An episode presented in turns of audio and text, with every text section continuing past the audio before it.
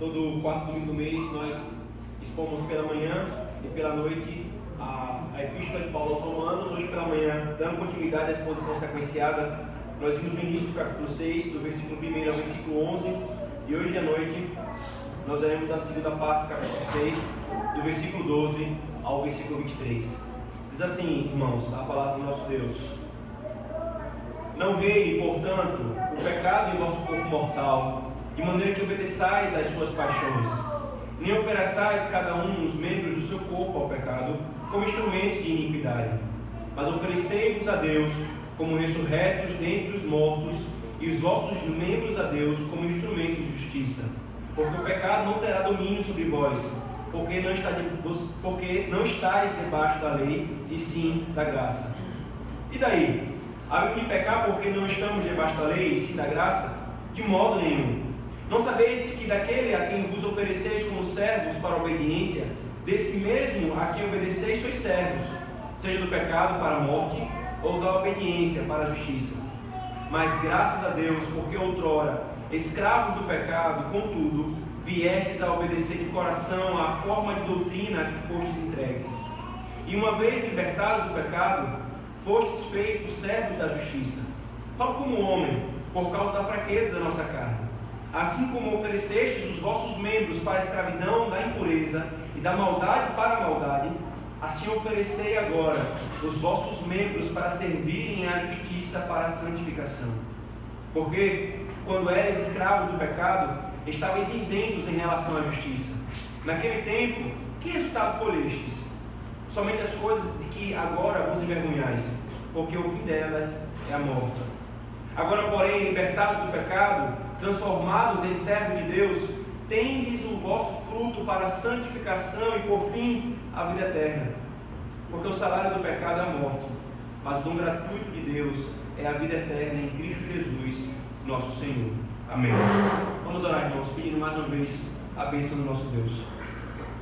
Senhor Deus, novamente nós nos reunimos no teu santo dia, agora no do sol, para cultuarmos ao Senhor, para adorarmos ao Deus que nos criou e que nos redimiu.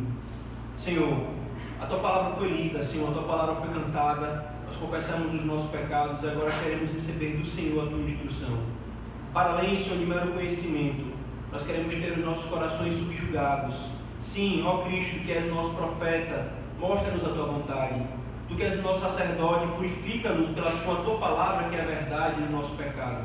E tu que és nosso rei, subjuga, Senhor, nosso coração, subjuga o nosso pecado, para que não apenas conheçamos a tua verdade, mas obedeçamos a tua verdade em fé, por causa da tua obra em nosso favor. Nós oramos assim, Senhor, em nome de Jesus. Amém. Queridos, a liberdade é um, é um dos desejos mais almejados da humanidade. Durante toda a história da humanidade, a liberdade ocupa uma posição importante. Em nome dela e por ela, guerras foram travadas, obras e sistemas políticos foram criados por causa e para defender e para ter liberdade como matriz. Por ela, muitos pegaram arma para, armas para conquistá-la como por exemplo os colonos das três colônias da Nova Inglaterra. Por ela, muitos pegaram em armas para preservá-la. E nesse sentido, nós temos os aliados na Segunda Guerra Mundial contra o totalitarismo nazista. Por ela, muitos se sacrificaram. Como eu já mencionei, o coração valente, William Wallace, na luta pela independência escocesa, gritou morrendo liberdade. Pela liberdade, muitos sofreram como os povos dos estados bálticos sob domínio totalitarista comunista. Todo homem, irmãos, no fundo, deseja gritar liberdade. Entretanto, o conceito de liberdade é muito debatido. Uma coisa que qualquer pessoa que pense um pouco sobre liberdade vai concordar: não existe liberdade absoluta. Isso é ilusório. Sempre eu estou submisso a alguma coisa. Por exemplo, a pretensa Revolução Francesa, que pretensamente era defensora da igualdade, liberdade e fraternidade, descambou em um regime dominador e aterrorizante. E até mesmo, irmãos, a democracia, que os homens amam dizer que é o regime da liberdade, deve-se uma submissão irrestrita à Constituição do país e aos processos democráticos. Se a liberdade absoluta, irmãos, é impossível, A pergunta então é: qual é a verdadeira liberdade? Qual é a verdadeira liberdade que a palavra de Deus nos diz que nós, devemos almejar e poder gritar? Liberdade. Qual é, irmãos? Paulo, queridos, vai mostrar nesse texto que nós vemos hoje que nós nascemos sim escravos do pecado, mas por causa de Cristo nós somos libertos do domínio do pecado. E agora nós somos escravos de outro, nós somos escravos da justiça, nós somos escravos do próprio Deus. E essa verdadeira liberdade, irmãos, e essa nova servidão pertencem àqueles que estão unidos a Cristo.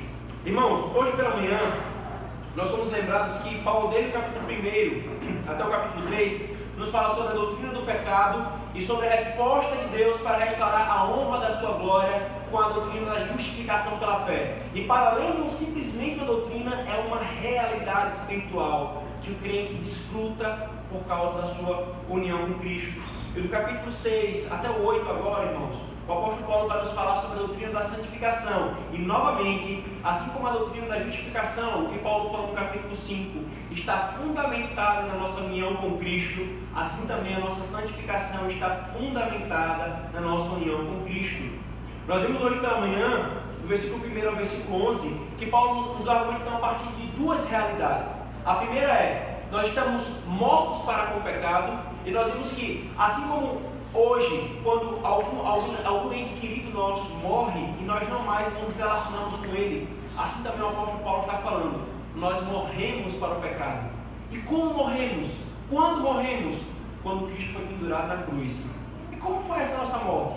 Porque nós estávamos unidos a Ele. A morte dele é a nossa morte. E se nós morremos com Cristo, o apóstolo Paulo fala, com Cristo nós ressuscitamos. E se nós estamos mortos para o pecado, como Cristo morreu para o pecado, nós agora estamos vivos para Deus, como Cristo está vivo para Deus. E essa verdade, o apóstolo Paulo fala, deve nos levar a viver uma vida de santidade. A graça não leva à libertinagem. A graça do Evangelho não leva a uma vida promíscua ou pecadora. A graça do Evangelho leva à santificação. É o argumento do apóstolo Paulo. E nesse sentido aqui, irmãos, ele vai trazer uma outra metáfora, uma outra imagem. Se até o versículo 11 ele falou sobre vivos e mortos para a nossa relação com o pecado e com Deus, agora ele utiliza uma outra imagem, a relação de escravidão e servidão. A relação de escravidão e servidão. Veja favor o versículo 12 ao 14.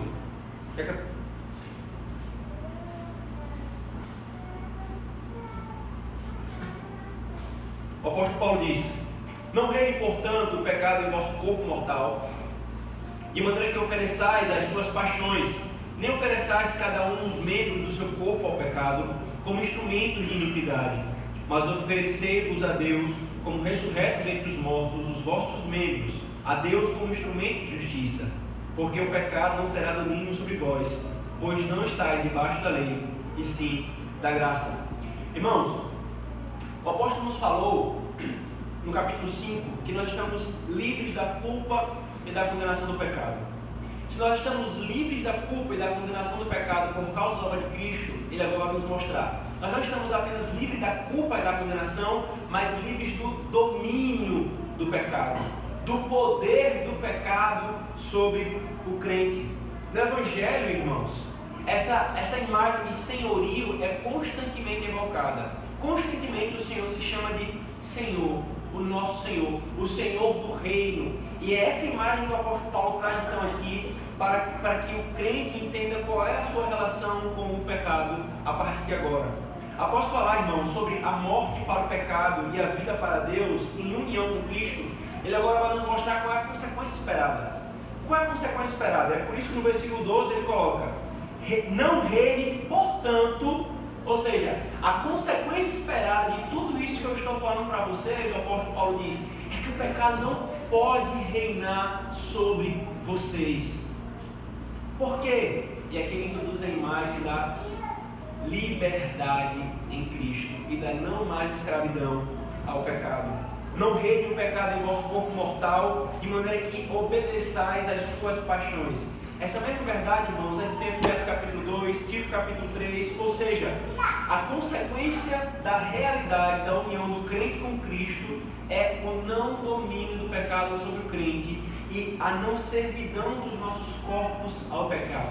É exatamente isso que o apóstolo Paulo está falando aqui no versículo 13 e no 14. O pecado não mais domina sobre o crente como um Senhor. Ele não mais domina sobre aquele que foi justificado pela fé como se ele fosse um, um rei. Porque nós estamos livres do pecado. Aqui, irmãos, nós somos ensinados que os justificados pela fé são libertos e salvos nessa vida da condenação do pecado, também do poder do pecado, embora ainda não, como nós vamos ver em Romanos capítulo 7, da presença do pecado. Essa é a realidade do crente, daquele que foi justificado pela fé em Cristo Jesus. Thomas Watts, irmãos, traz uma imagem muito interessante, permita-me compartilhar com vocês. Ele diz: O pecado pode se agitar em um filho de Deus, mas não reinar. A lascívia se agitou em Davi e o medo em Pedro, mas não reinaram. Eles se recuperaram por meio do arrependimento, porque o pecado não terá domínio sobre vós. O pecado vive em um filho de Deus, mas foi deposto do trono. Ele vive não como rei, mas como cativo, como um hóspede indesejado, um hóspede que nós queremos que o quanto antes saia do nosso coração. E Romanos 6, irmãos, vai exatamente nos anunciar isso. A declaração de independência que o Senhor deu ao seu povo. Vocês não são mais escravos do pecado. Essa é a realidade, irmãos, da união do crente com Cristo. Essa é a realidade da justificação pela fé somente.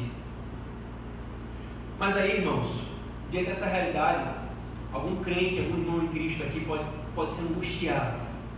Pode pensar o seguinte: Mas, pastor, eu continuo lutando contra tal e tal pecado. Eu sinto que ele me domina. Não sei se essa realidade de não, não ter poder ou domínio do pecado sobre mim é realmente verdadeira. E se for realmente verdadeira, eu não sou crente. Talvez alguém possa angustiar, irmãos, com esse pensamento eu ainda continuo lutando com o pecado como se ele me dominasse. Ou essa realidade não é verdadeira, ou se ela for verdadeira, então eu não sou crente. Presta atenção, crente. Presta atenção numa coisa. Se realmente a luta em seu coração é porque há vida. Se realmente a luta é porque o pecado é inimigo, o pecado não é aliado. Estranhe e deve se estranhar se não houver luta. Se o pecado para você for afagado, for amado, for desejado, for, for uma coisa que você quer se deleitar. Mas se há luta, se há ódio contra o pecado, crente, isso é consolo do Senhor para você. Há vida, há verdadeira liberdade, irmãos. Se há luta, fica patente que o pecado realmente é o seu inimigo. Em uma luta, querido, pode haver ferimentos, pode haver queda, pode haver machucado. Mas se é uma luta verdadeira, haverá o levantar pelo nosso Senhor que nos levanta. Por que todo esse esforço, irmãos? Por que todos esses esforços contra o pecado? Porque ele não é mais o nosso aliado, ele é nosso inimigo. Nós estamos em guerra declarada contra o pecado. E se essa guerra, irmãos, está no seu coração, não se angustie. O que o apóstolo Paulo está nos falando aqui é exatamente para nos capacitar e nos dar força para nós lutarmos e não para nos angustiar por causa dessa realidade, irmãos. Porque o pecado é mais nosso Senhor, não é um tirano, e sim um inimigo, é que nós lutamos contra ele. Se a luta, saiba que simplesmente por esse fato, o pecado não te domina, ainda que você tropece. Entretanto, irmãos, se tal, se tal sentimento e pensamento ainda continua no seu coração, se as quedas têm sido frequentes e constantes, nós precisamos considerar mais uma coisa. Nós precisamos considerar outra coisa. Primeiro, ponha de lado qualquer dúvida como essa que foi levantada. Ora, não sei se essa realidade pode ser verdadeira ou não. Não, ela é verdadeira. O apóstolo Paulo está falando que ela é verdadeira. Se você ainda sente esse sentimento, esse peso, essa dificuldade no caminho do pecado, a primeira coisa que você precisa fazer é aquilo que nós vimos hoje pela manhã considerar de tal forma. Nós já somos. O problema é que, que muitas vezes, irmão, na nossa luta contra o pecado é que nós não agimos conforme que nós somos, mas sim exatamente o contrário, conforme que nós não somos. Se estamos unidos a Cristo, irmãos, isso é real. Se nós morremos com Cristo e isso é real. Se nós ressuscitamos com Cristo e isso é real. Então o seguinte, Cristo, é crente, é que você creia no que Cristo anuncia. É que você coloque fé naquilo que Cristo tem te falado. Ainda, querido, crendo, clame ao teu Deus em favor dos benefícios que o teu Cristo comprou por você. Nós oraremos, por exemplo, como, como o puritano Thomas Menton, que disse: Ó oh, Senhor, não podemos esperar ficar totalmente livre do pecado dessa vida, mas não permitas que ele reine sobre nós. Essa é a oração, irmãos, do crente que está lutando contra o pecado. Senhor, não permita que o pecado reine sobre nós. Ainda que nessa vida nós não nos vejamos livres dele, porque nós ansiamos a glorificação, não permita que o pecado reine sobre nós. Ou ainda, dá-nos o experimentar a libertação, porque Cristo a comprou para nós.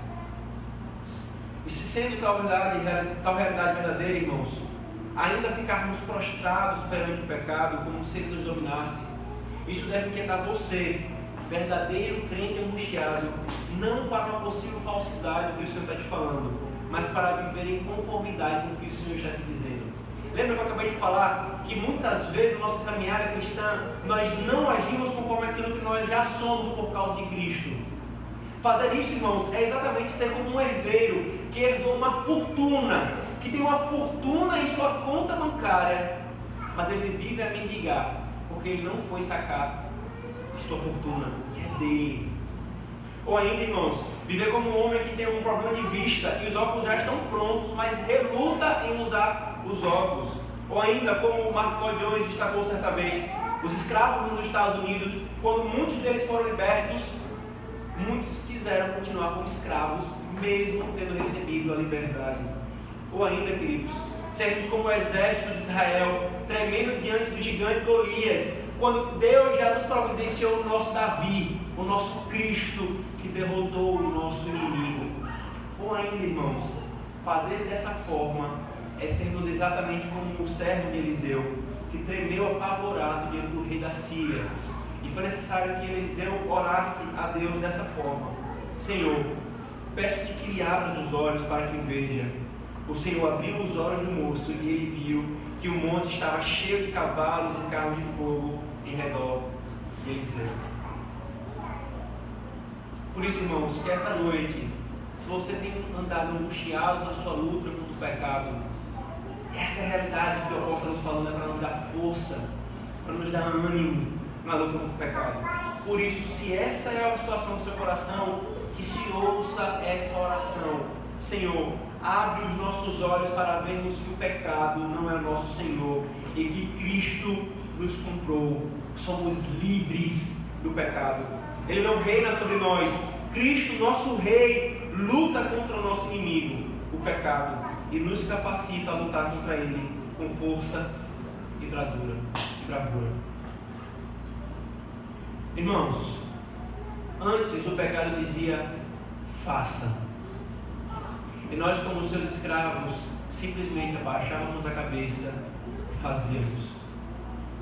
Agora, ele ainda tentará dizer: faça com as suas tentações. Mas nós agora podemos responder, não porque nós compramos a nossa liberdade, mas porque Cristo comprou a nossa liberdade. Nós podemos responder, não, por causa do meu novo Senhor que domina sobre mim. Por isso, crente, como eu costumo brincar, se alguma coisa que você deva tomar posse, é dessa bênção, da obra de Cristo em favor do seu povo na luta contra o pecado, irmãos. Não há outro caminho, queridos, para a paz senão manter uma guerra contra o pecado. Quando Sansão matou o leão, Mel saiu do leão. Assim, ao matar o pecado, nós obteremos, nós obteremos paz. Paz em nossa consciência.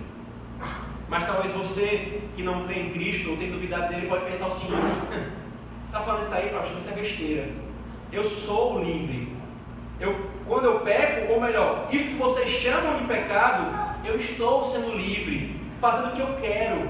Eu não estou me submetendo às amarras legalistas e farisaicas de vocês. Eu sou livre para ter relações sexuais com quem eu quero, para mentir quando eu quiser, para tirar vantagem, para roubar. Eu sou livre. Vocês é que são escravos. Eu sou livre. Deixa eu falar uma coisa para você, se você pensa dessa forma. Isso não é liberdade. Sabe por quê? Isso é uma ilusão de liberdade. A Escritura diz que você é apenas um escravo e você sabe disso, a sua consciência não deixa você mentir. Sabe por quê? Você nunca se satisfaz. Você sempre precisa de mais. E esse é o sinal que você é dominado. Você é escravo dos seus desejos, do seu estômago, do seu órgão sexual, da opinião dos outros. Você é escravo do pecado se você não está em Cristo. É isso que o Senhor está falando. Se você não nasceu de novo, você é aquilo que nós chamamos, que normalmente se chama de massa de manobra. A massa de manobra do pecado. O pecado diz faça e você faz. Peque e você corre feito um cachorrinho para pecar. Essa é a realidade de todo homem fora de Cristo. Ele te engana fazendo você pensar que está no controle, mas ele é quem te controla como a marionete. Ele diz: peque e você peca. Somente mudando de Senhor é que você terá a verdadeira liberdade. Lembra o que nós falamos no início? Não existe liberdade absoluta. A liberdade sempre é relativa. Eu estou em submissão a sempre alguma coisa e alguém. E quando você é conduzido sempre pelo seu desejo de pecar, você é escravo do pecado. É isso que o apóstolo Paulo está falando, irmãos. Então, queridos, ele continua o seu argumento, o seu raciocínio dessa realidade do aspecto do senhorio. Veja, por favor, versículo 15 a 19.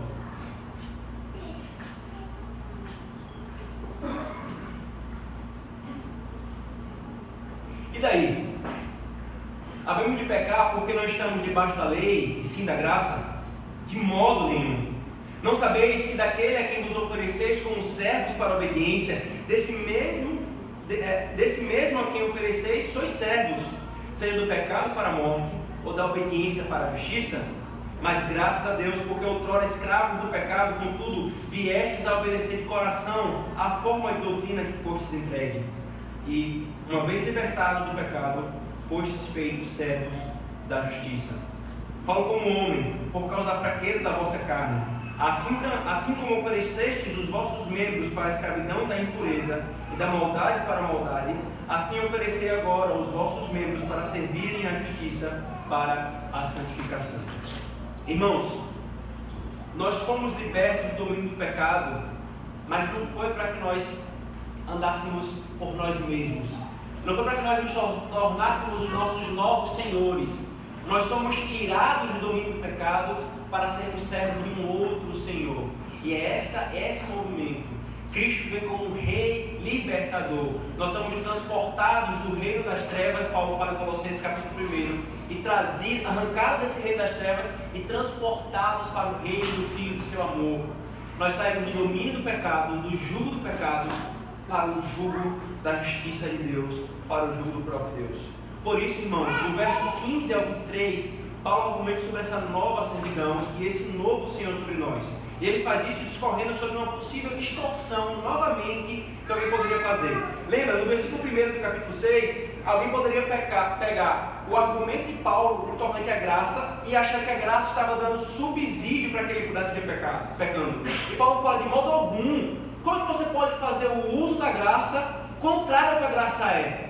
Aqui a mesma coisa pode acontecer. Veja, Paulo está falando, nós, versículo 14: Nós agora não estamos sob o domínio da lei, isto é, debaixo da lei, e sim da graça. Aí alguém pode pensar: Já sei, Paulo, então eu posso viver livre pecando, né? Já que não tenho nenhuma lei sobre mim, eu posso andar segundo o meu coração. O que meu coração disser, eu posso fazer.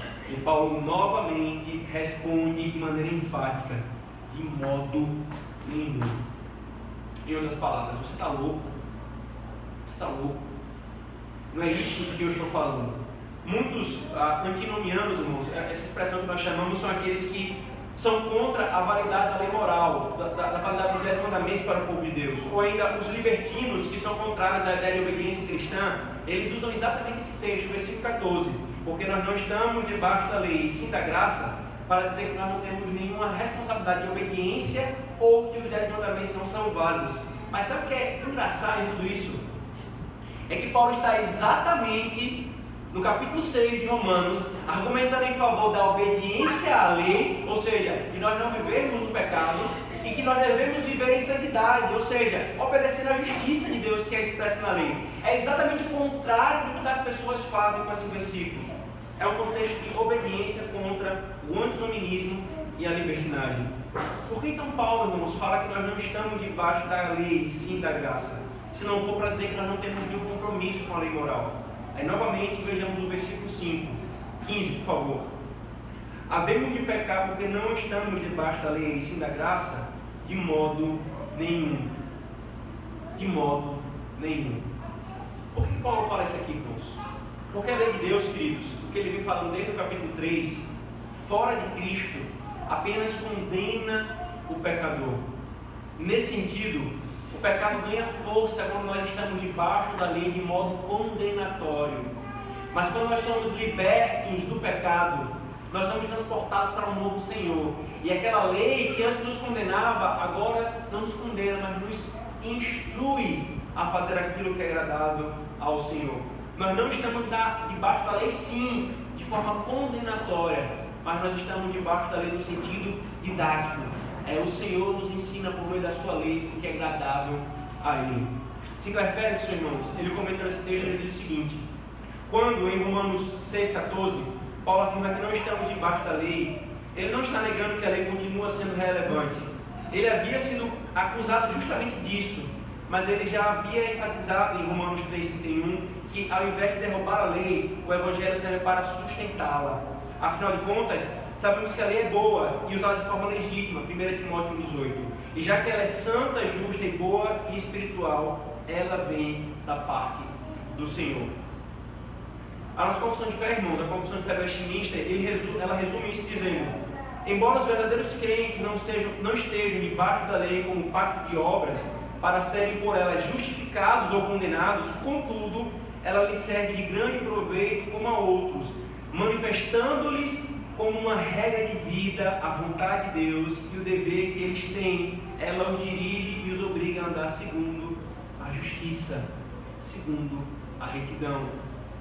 Ou seja, irmãos, realmente o apóstolo Paulo está dizendo: nós não estamos debaixo da lei, no sentido condenatório. O pecado ganha força segundo a lei. Agora nós estamos debaixo da graça, e na graça o pecado perde força, e a justiça e a santidade ganham força.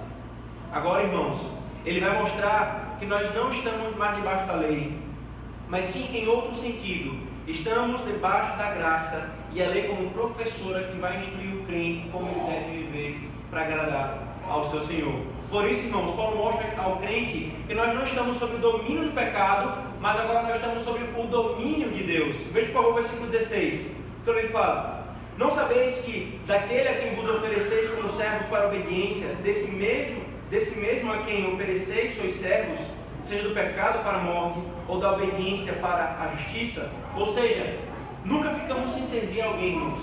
Nós sempre servimos a alguma coisa. Ainda que você pense, não, eu não sirvo a ninguém, você submete ao seu próprio desejo egoísta. Você é conduzido pelo seu próprio desejo egoísta. E é por isso que o apóstolo Paulo fala: ou nós servimos ao pecado para a morte, para nós servirmos a Deus para a vida. Não há meu termo. Nessa noite, ou você está servindo o pecado para a morte como escravo, ou você está servindo a Deus para a vida como um escravo de Deus. Mas alguém pode perguntar, mas pastor, essa ideia de escravidão, o evangelho não aboliu? Por exemplo, Romanos capítulo 8, versículo 15, o apóstolo Paulo disse que nós não recebemos um espírito de escravidão, mas um espírito de adoção pelo qual nós clamamos Abba Pai. Ou ainda João 15, 15, quando o Senhor fala, eu não te chamo de servos, mas de amigos. O Evangelho aboliu isso? Veja, irmãos, essa dúvida o apóstolo Paulo responde no versículo 17. Veja, por favor. Mas a graça de Deus, mas graças a Deus, porque outrora, escravos do pecado, contudo, viestes a obedecer a, de coração a, a forma de doutrina que foste entregue. Na verdade, perdão, irmãos, é o versículo 19. Versículo 19. Falo como homem, por causa da fraqueza da vossa carne. Falo como homem, por causa da fraqueza da vossa carne. O que é que Paulo está falando aqui, irmãos? Ele está dizendo, toda essa imagem que eu estou trazendo é exatamente para que nós possamos entender a realidade. Isso é que eu falo segundo a nossa limitação de homens para entendermos. Mas ainda, irmãos, devemos nos lembrar de uma coisa. Quando Deus toma uma imagem da criação, na sua revelação, para que nós entendamos o seu relacionamento com o seu povo, Ele não toma apenas uma única imagem. Porque nada na criação é suficiente para expressar o relacionamento de Deus com o seu povo. É por isso que na revelação, na Bíblia, Ele se apresenta ao seu povo como pai, como marido, como amigo, como rei, como senhor, porque uma única imagem dessa não é suficiente para apresentar toda a realidade do relacionamento de Deus com o crente. Ele traz então diversos aspectos: pai, marido, amigo, senhor. Por isso, irmãos, quando Deus afirma a sua paternidade, por exemplo, ele anula a ideia de servidão no sentido de um escravo tentando obedecer ao seu senhor para conquistar alguma coisa ou com medo de ser punido. Mas ele não anula a ideia da servidão no sentido de nós pertencemos ao Senhor, nós somos submissos ao Senhor e nós obedecemos ao Senhor. Quando a Escritura afirma uma, uma coisa nesse sentido da imagem e nega outra, é porque ela está afirmando um aspecto dessa imagem e negando outro aspecto dessa imagem. E aqui o apóstolo Paulo está chamando a ideia de escravidão, não no sentido de nós vamos ser condenados, nós vamos ser mortos se não obedecermos, mas de nós pertencemos e nós obedecemos, nós servimos ao Senhor como um escravo serve, serve ao seu Senhor. Se não fosse assim, irmãos, Deus não se chamaria de Senhor no Antigo Testamento. E nem os apóstolos chamariam Cristo de Senhor. Mais de 900 vezes essa expressão é atrelada ao nosso Senhor Jesus Cristo. O próprio Senhor fala isso os próprios apóstolos se chamam de escravos de Cristo. Quando Paulo fala, por exemplo, em Romanos capítulo 1, versículo 1, Paulo, apóstolo de Cristo e servo de Deus, essa palavrinha que é árabe traduz por servo, a melhor tradução a literal é escravo de Deus. Dulos é a palavra específica para o escravo que pertence de maneira comprada e que deve obediência restrita ao seu Senhor. Qual a implicação disso, irmãos? Veja a segunda parte do versículo 19, por favor.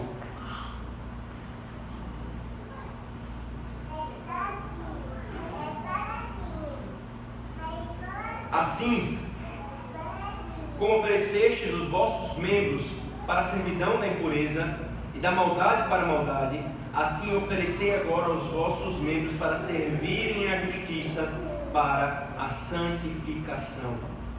Qual é a consequência disso, irmãos? Qual é a consequência dessa nova servidão? É que nós devemos oferecer os nossos membros em obediência a Deus. O homem que disse que creu em Cristo e foi justificado pela fé e não anda como escravo de Cristo, obedecendo a Ele, é um mentiroso. Foi o que nós lemos hoje, pela, hoje à noite, quando o prefeito Jonas leu Tiago capítulo 2. A fé sem obras está morta. O que significa? Porque é da natureza da fé a obediência. É da natureza da justificação seguir com a santificação. É da natureza do crente que ama a Cristo servir a Cristo como um escravo. Para o crente, irmãos, não há espaço para meu corpo, minhas regras. O Novo Testamento o tempo todo, queridos, enfatiza: Cristo nos comprou com o seu sangue. Nós não pertencemos a nós mesmos, mas a Cristo. Por isso não é meu corpo, minhas regras, é Senhor, teu corpo, tuas regras. Teu corpo, tuas regras. Por causa desse ponto, nós éramos escravos do pecado e a regra era do pecado. Agora nós somos escravos de Cristo e a lei agora é de Cristo. Nós somos libertos do pecado, irmãos, não para sermos senhores de nós mesmos, mas para sermos servos do verdadeiro e absoluto e soberano Senhor, o próprio Deus. Obediência à lei moral, irmãos, não é opcional para o crente. É, eu acho que eu vou obedecer à palavra de Deus. A obediência, irmãos, é a consequência inevitável. E se ela não vem, é porque não há o primeiro ponto. Se alguém descrente e despreza abertamente a obediência à palavra de Deus, é porque ele nunca creu verdadeiramente no Senhor que o salvou. É mais do que simplesmente parar de fazer o erro, irmão, servir ao Senhor. É mais do que simplesmente deixar de fazer coisas que outras pessoas fazem de maneira pecaminosa. É passar a fazer o que é certo. É exatamente a imagem que o apóstolo Paulo traz. É o despir-se do velho homem e o revestir-se do novo homem. Cristo fala que as suas ovelhas têm duas marcas: as orelhas e os pés. Porque as ovelhas ouvem a voz do pastor e seguem ao seu pastor. Essas são as duas marcas das ovelhas de Cristo: é ouvir a palavra de Cristo e seguir a palavra de Cristo. Veja que coisa interessante, irmãos. Isso afeta profundamente a maneira como nós vemos algumas coisas. Eu mencionei para vocês dois grupos, né? Já tenho mencionado alguns outros, que esse texto nos mostra um erro muito sério no meio das igrejas. O primeiro é o erro do legalismo, o antinomismo e dos licenciosos. E sabe qual é o ponto central do erro deles? Veja o versículo 3, por favor, do capítulo 6. O apóstolo Paulo nos diz. Quando o licencioso, o licencioso vai falar assim, ah, a graça, então eu posso ver pecando? Aí Paulo fala, de modo nenhum, versículo 3, ou porventura ignorais que todos nós que fomos batizados em Cristo fomos batizados na sua morte. Agora versículo 16, a mesma pessoa, o mesmo objetor vai falar assim, ah, então havemos de pecar porque nós estamos debaixo da lei, mas sim da graça? E Paulo novamente responde: Não sabeis que daquele a quem vos ofereceis como servos sois escravos para a obediência? Sabe qual é o ponto, irmãos? Sabe qual é o ponto daquele que quer usar a palavra de Deus para negar a obediência, ou daquele que acha que entende a obediência, o legalista? O ponto é um: é ignorância. O apóstolo Paulo responde perguntando: Vocês não sabem? Vocês não sabem coisas tão básicas o legalista, irmãos, ele não sabe o que é graça, acha que levará a uma vida imoral. O antinomiano, ele não sabe o que é graça, acha que desobriga a obediência e a lei moral. O libertino não sabe o que é graça, ele usa para pecar. A graça que não muda a minha vida, irmãos, não salva a minha alma. Nós vimos que Romanos, capítulos 5 e 6 estão ligados inseparavelmente e de maneira natural, porque segue-se da justificação para a santificação naturalmente. A justificação pela fé da justiça imputada para a santificação pela fé da justiça praticada. E por último, então, irmãos, o apóstolo Paulo continua trazendo e desenvolvendo essa ideia da servidão, agora nos apontando para a recompensa que nós temos dessa servidão. Veja por favor versículo 20 a 23.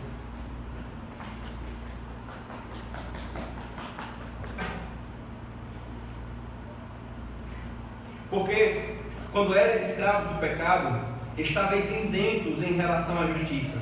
Naquele tempo, que resultado colhestes? Somente as coisas de agora, que agora vos envergonhais, porque o fim delas é a morte. Agora, porém, libertados do pecado, transformados em servos de Deus, tendes o vosso fruto para a santificação e, por fim, a vida eterna. Porque o salário do pecado é a morte, mas o dom gratuito de Deus é a vida eterna em Cristo Jesus, nosso Senhor. Ou seja, irmãos, Paulo está dizendo: quando eram escravos do pecado, vocês não tinham nenhuma relação com a justiça de Deus, vocês eram livres dela, mas agora essa relação muda vocês são livres do pecado e escravos da justiça de Deus. É interessante, irmãos, um pregador, um pastor presbiteriano brasileiro chamado Emílio Garófalo, ele, pregando nesse texto, ele traz uma ilustração muito interessante. É a ilustração do homem que serviu no exército durante muito tempo. Ele, era, ele foi um cabo passou, passou um período, na verdade, um período no exército. E ele ali teve que aprender a bater continência quando o seu, o seu superior chegasse, a obedecer cada ordem que fosse dada. Então ele é dispensado. Ele não é mais, ele não é mais servo daquele, daqueles oficiais. Mas em algum momento, quando ele está caminhando na rua, ele dobra a esquina, ele bate, ele bate em frente com aquele que era o seu superior. E rapidamente ele bate continência. Mas ele não precisava bater continência. Ele foi dispensado do serviço. Ele foi dispensado dessa servidão. A mesma coisa, irmãos. Somos nós que fomos libertos do pecado. Nós somos livres da escravidão do pecado, mas ainda assim queremos bater continência para o pecado. Paulo, irmãos, vai nos encorajar agora, lembrando do pagamento que nós recebemos por cada servidão. Ele fala: sirva ao pecado como escravo. E sabe o que você vai receber? Morte. Ah, e o pecado é um ótimo pagador. Indubitavelmente, ele vai pagar o seu salário morte. Agora, sirva a Deus, receba a dádiva do Senhor, vida e vida eterna. Se o pecado é o nosso Senhor, irmãos, então nós receberemos morte por esse serviço. Se Deus é o nosso Senhor, então nós receberemos, nós serviremos a justiça e receberemos vida como dádiva. A vida eterna, irmãos, a vida eterna ela segue uma vida de santificação. A morte é o que os homens recebem como um pagamento merecido pelos seus serviços ao pecado. Alguém fala assim, que coisa mais terrível é a morte? Né? Como pode isso acontecer? A Escritura explica o porquê da morte. E ela afirma, se você continuar servindo ao pecado, a morte é certa. Mas sirva a Deus e a morte será destruída. Mas pastor, deixa de brincadeira, porque crente também morre. Sim, crente também morre. E todos os homens sobre, sobre o céu morreram e continuarão morrendo até Cristo voltar. Mas o que, o que o Senhor está se referindo é uma outra morte. Essa morte nós ainda recebemos porque nós estamos nesse corpo corrompido pelo pecado. E o Senhor nos promete um corpo glorioso que não passará pela morte eterna. Essa morte, essa primeira morte é fichinha. E se isso te apavora, muito mais deveria te apavorar a morte justa e eterna que o Senhor tem prometido. Mas o que o Senhor está dizendo aqui é: sirva a Deus, você terá vida. Não apenas a vida eterna, mas também a vida aqui. Você viverá verdadeiramente a vida. É engraçado que nós homens somos tão arrogantes, queridos irmãos, que nós achamos que nós sabemos o que é vida, nós não sabemos nem o que está no nosso coração direito, nós queremos abrir a boca para dizer o que é a vida e como viver de maneira abundante e feliz. Nós deveríamos ouvir a palavra de Deus para sabermos o que é a vida e o que é viver de maneira abundante e feliz. E o Senhor está dizendo: uma verdadeira vida abundante e feliz é aquela que é vivida em servidão à justiça. Paulo nos dá encorajamento, irmãos, para servirmos a justiça. Ele nos lembra: o que foi que nós recebemos com o pecado? O que foi que nós recebemos com o pecado, irmãos? Ele disse: vergonha. Você e eu sabemos, querido, que o pecado traz só vergonha. Aquilo que você tem que esconder, que você não quer que ninguém saiba. Vergonha. Que gloriar, que gloriar em ficar bêbado em uma festa e cair vergonhosamente. Que glória há nisso? Que glória há em bater a mão no peito e dizer: Eu consegui dinheiro com mentiras. O meu negócio prosperou com sonegação e com mentiras. Que glória há nisso? vergonha após vergonha. O apóstolo Paulo fala: que fruto foi que nós escolhemos servindo ao pecado? Vergonha de coisas que nós nem queremos contar para os nossos filhos. Nós não queremos compartilhar com ninguém, porque nós temos vergonha. E alguns, como nós chamamos aqui no Nordeste, estão sem vergonha, que conta com glória as vergonhas que o pecado traz. Ou ainda, irmãos, que glória há em ter uma caminhada em adultério. Te gloriar em ter um coração orgulhoso e arrogante que machuca tantas pessoas. Te gloriar. Vergonha após vergonha. É isso que o apóstolo Paulo está nos lembrando para nos encorajar à obediência à justiça. Vocês serviram ao pecado e só colheram vergonha. Mas Deus está falando: obedeça ao Senhor e você terá vida, glória e eternidade. Queridos, a vida de obediência e santidade é inegociável na vida de alguém que foi justificado pela fé. Se ela não é encontrada, não há vida nesse que diz ser crente. Provavelmente é um falso crente. A vida eterna, irmãos, inevitavelmente segue uma vida de santificação. E aqui, queridos, é a consequência de toda a glória da obra de Cristo que nós vimos. Isso aqui não é uma mentalidade legalista, Isso aqui, queridos, desde Romanos capítulo 1, está nos mostrando a glória da graça de Cristo e do seu Evangelho. Aquilo que nós não podemos fazer, que Ele fez em favor do seu povo. Aquilo que nós não podemos praticar por nossa fraqueza, Ele fez em nosso favor, em nosso lugar. E agora, depois que Ele fez, Ele diz: Meu povo, me sirva e você terá vida. Me sirva e você terá vida.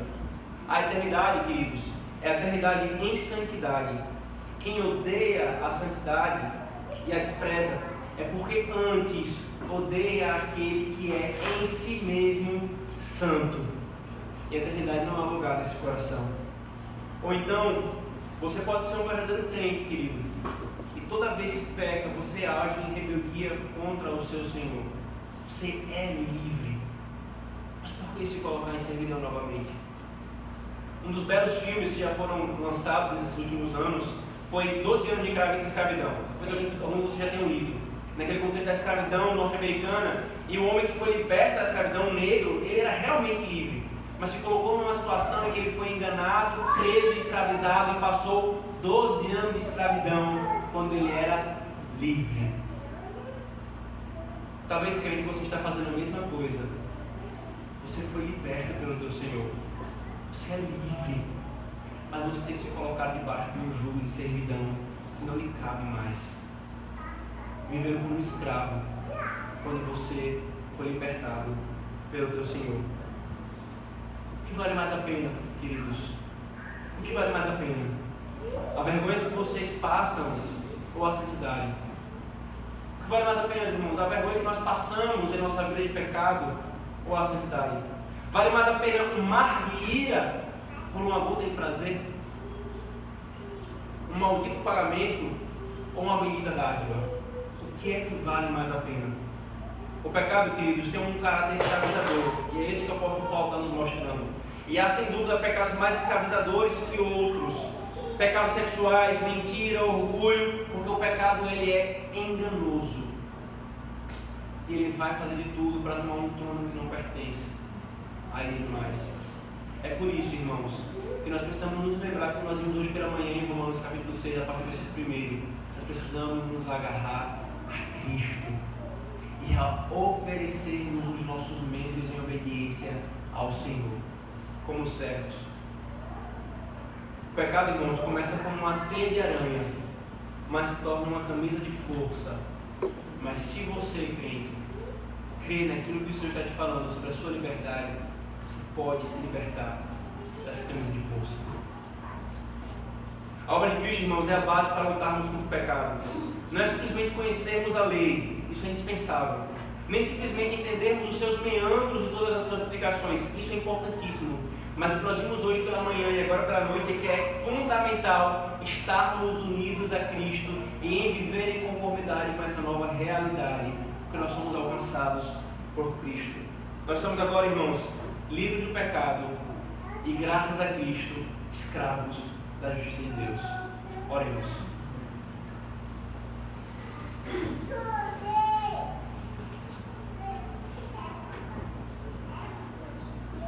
Senhor Deus, provavelmente, Senhor, muitos de nós aqui nunca passamos por um